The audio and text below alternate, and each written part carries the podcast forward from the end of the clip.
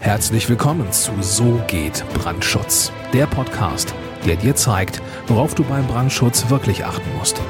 Denn es reicht, dass du Feuer und Flamme für dein Projekt bist. Und hier ist der Mann, der dich vor teuren Schäden bewahren kann, Joachim Müller. Herzlich willkommen zu dieser Podcast-Folge von Unterwegs. Wie du vielleicht im Hintergrund so anhand der Nebengeräusche hörst, die dich hoffentlich nicht zu sehr stören. Ich befinde mich in der Nähe von einem Bachlauf. Ich genieße jetzt gerade hier meinen Urlaub. Und nichtsdestotrotz möchte ich mit dir ein paar Gedanken teilen, weil ich in der vergangenen Woche eine Erfahrung gemacht habe mit einem Architekten und dem von ihm beauftragten bzw. in das Projekt geholten Brandschutzplaner, den natürlich der Bauherr beauftragt hat. Also es ist eine ganz besondere Situation, die ich dir jetzt hiermit kurz schildern möchte. Folgender Sachverhalt. Der Brandschutzplaner wurde beauftragt mit der Leistungsphase 1 bis 4 und hat sein Brandschutzkonzept erstellt es wurde der Prüfsachverständige beauftragt und der hat die Richtigkeit und Vollständigkeit des Brandschutznachweises bescheinigt. Ja, und wie das Ganze dann ist, die Baustelle läuft und irgendwann kommen dann vom Architekten die ersten Fragen zur Bauausführung und es treten vielleicht die ersten Schwierigkeiten auf. Und dann versucht der Architekt natürlich, den Brandschutzplaner mit weiterhin in das Projekt mit einzubinden und ihn für die Beratung der Bauausführung einfach weiterhin im Projekt zu halten. Aus irgendwelchen Gründen, die ich jetzt aktuell nicht kenne, also ich habe mit dem Brandschutznachweisersteller nicht gesprochen, ich habe mit dem Prüfsachverständigen nicht gesprochen, sondern ich bin tatsächlich nur von dem Architekten äh, hilfesuchend äh, involviert worden und angerufen worden ich kenne also die Situation nicht. Auf jeden Fall, der Brandschutzplaner ist für die Leistungsphase 5 nicht beauftragt worden und ist dementsprechend auch nicht bereit, weitere Leistungen zu erbringen. Weder sich die Ausführungspläne anzuschauen, noch irgendwelche Details, äh, geschweige denn irgendwelche Ortstermine wahrzunehmen, um dem Architekten in irgendeiner Form weiterzuhelfen. Im nächsten Schritt hat sich der Brandschutz, äh, der Architekt an den Prüfsachverständigen gewendet und den Prüfsachverständigen um Hilfe gebeten. Der Prüfsachverständige hat, wie es fachlich auch richtig ist, natürlich darauf verwiesen, dass nicht er für irgendwelche Detailberatungen in der Ausführungsplanung zur Verfügung steht, sondern dass das die Aufgabe des Brandschutzplaners ist, weil er ja nur die Vollständigkeit und die Richtigkeit des Brandschutznachweises bescheinigen soll laut seiner Aufgabenstellung und ähm, natürlich nicht irgendwie planerisch in irgendeiner Form mit eingreifen kann. Jetzt ist die Situation ziemlich verfahren, weil auf der Baustelle ist ein Problem aufgetreten und der Architekt ist jetzt wirklich verzweifelt, weil er zwischen zwei Stühlen sitzt. Auf der einen Seite der Brandschutznachweisersteller, der nicht bereit ist, ihm in der Ausführungsplanung bei einer ganz konkreten und zugegebenermaßen kniffligen Detailfrage weiterzuhelfen. Auf der anderen Seite der Prüfsachverständige, der sagt, wenn so weitergebaut wird, dann äh, wird die Bescheinigung Brandschutz 2 nicht erstellt. Also das, äh, er ist mit der aktuellen Ausführungsplanung nicht einverstanden und würde dann auch die Nutzungsaufnahme ähm, nicht ermöglichen, indem er eben die Bescheinigung Brandschutz 2 verweigert. Was kann der Architekt jetzt tun? Ja, aktuell ist es für den Architekten extrem schwierig, dort vorwärts zu kommen. Es fehlt ihm an der Fachkenntnis, um die Maßnahme fachgerecht zum Ende zu führen und den Prüfsachverständigen mit einer richtigen Lösung zufriedenzustellen. Äh, und der Brandschutznachweisersteller ist aus irgendwelchen Gründen nicht bereit, sich weiter beauftragen zu lassen. Ich lasse es jetzt, wie gesagt, einfach mal so hier im Raum stehen, ähm, ohne das weiter zu bewerten. Das sind dann ja einfach nur Fakten, die von außen an mich herangetragen wurden. Ja, was habe ich jetzt dem Architekten geraten? Ich habe dem Architekten geraten, sich mit dem Brandschutznachweisersteller und mit dem Prüfsachverständigen trotzdem in irgendeiner Form auf eine vernünftige Lösung zu einigen, weil der Architekt kommt sonst nicht vorwärts. Würde ich jetzt den Architekten unterstützen, dann würde das vielleicht zum Ergebnis führen, dass der Architekt braucht.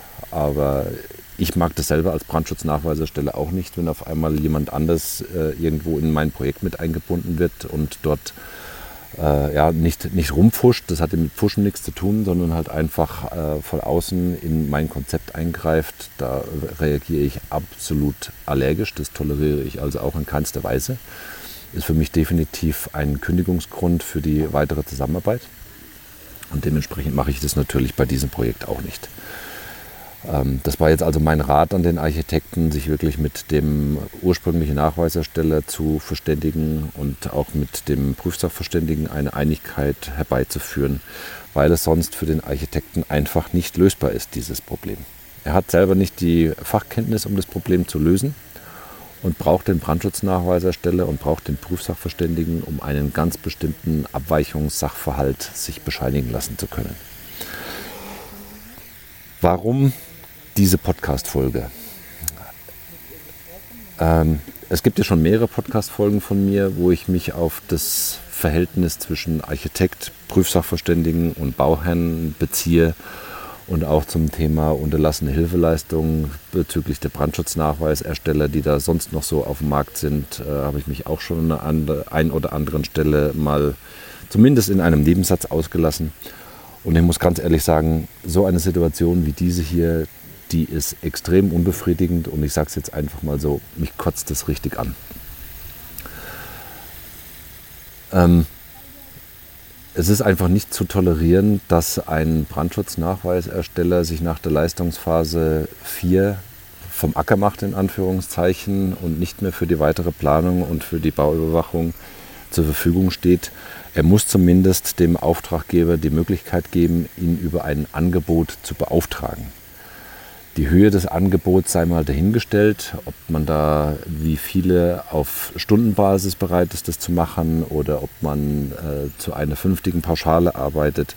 Auf jeden Fall muss der Auftraggeber die Gelegenheit bekommen, den Brandschutznachweisersteller zu beauftragen, weil sonst so eine ungünstige Pattsituation entsteht, die ganz am Ende, wenn die Situation total verfahren ist, dazu führen kann, dass der Bau einfach nicht fertiggestellt werden kann und dass das Gebäude nicht in Betrieb geht. Nur aus dem reinen Grund, weil irgendjemand nicht bereit ist, ein Angebot abzugeben oder vielleicht auch jemand anderes nicht bereit ist, ein höherpreisiges Angebot anzunehmen und zu beauftragen.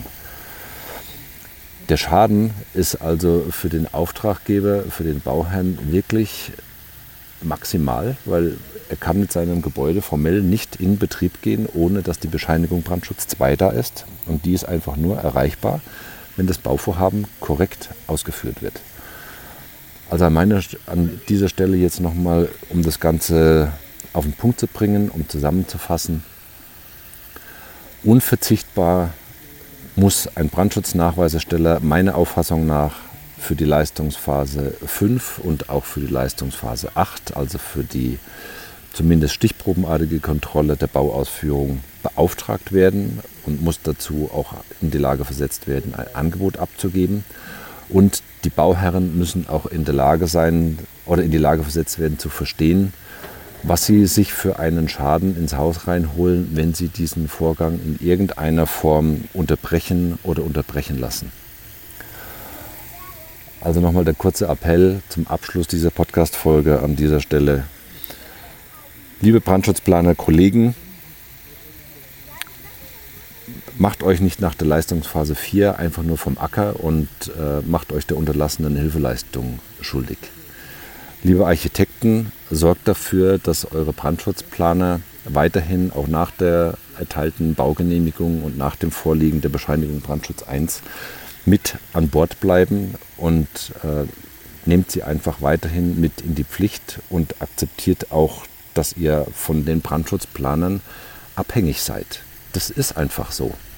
Das hat jetzt nichts mit Ausspielen von Macht oder sonst irgendwas zu tun, sondern alle miteinander, die an einem Projekt beteiligt sind, sind zum Schluss dem Auftraggeber gegenüber verpflichtet, ein vernünftiges und abgeschlossenes Werk abzugeben. Und da muss auf Augenhöhe diskutiert werden können und die fachlich Beteiligten müssen beauftragt werden und müssen ihren Job machen. Mein Appell nochmal an die Bauherren und Auftraggeber, spart nicht an der falschen Stelle, akzeptiert nicht den billigsten Brandschutzplaner, den ihr irgendwo organisieren könnt und seid der Fehlansicht, dass das euch in irgendeiner Form weiterbringt, da ein paar hundert Euro oder ein paar tausend Euro an Honorar zu sparen. Sucht euch qualifizierte Planer, die eben auch bereit sind für die weiteren Leistungsphasen. Fragt das ganz gezielt ab. Und wenn irgendjemand sich nach der Leistungsphase 4 vom Acker machen möchte, dann versucht das wirklich mit allen möglichen Mitteln zu verhindern, weil der Schaden, den ihr euch hinterher ins Haus holt, weil ihr nicht rechtzeitig in die Nutzung gehen könnt, ist maximal. So, das soll es an dieser Stelle auch gewesen sein als kurzer Erfahrungsaustausch mit meinem aktuellen Projekt, beziehungsweise ist es ja nicht mal, es ist ja nicht mal mein Projekt, es ist ja das Projekt eines anderen Brandschutznachweiserstellers und eines Architekten, der mich hilfesuchend äh, irgendwie ja, einfach um Rat gebeten hat. Ähm, das ist das, was ich euch an dieser Stelle mitgeben wollte und zieht bitte eure Schlüsse draus.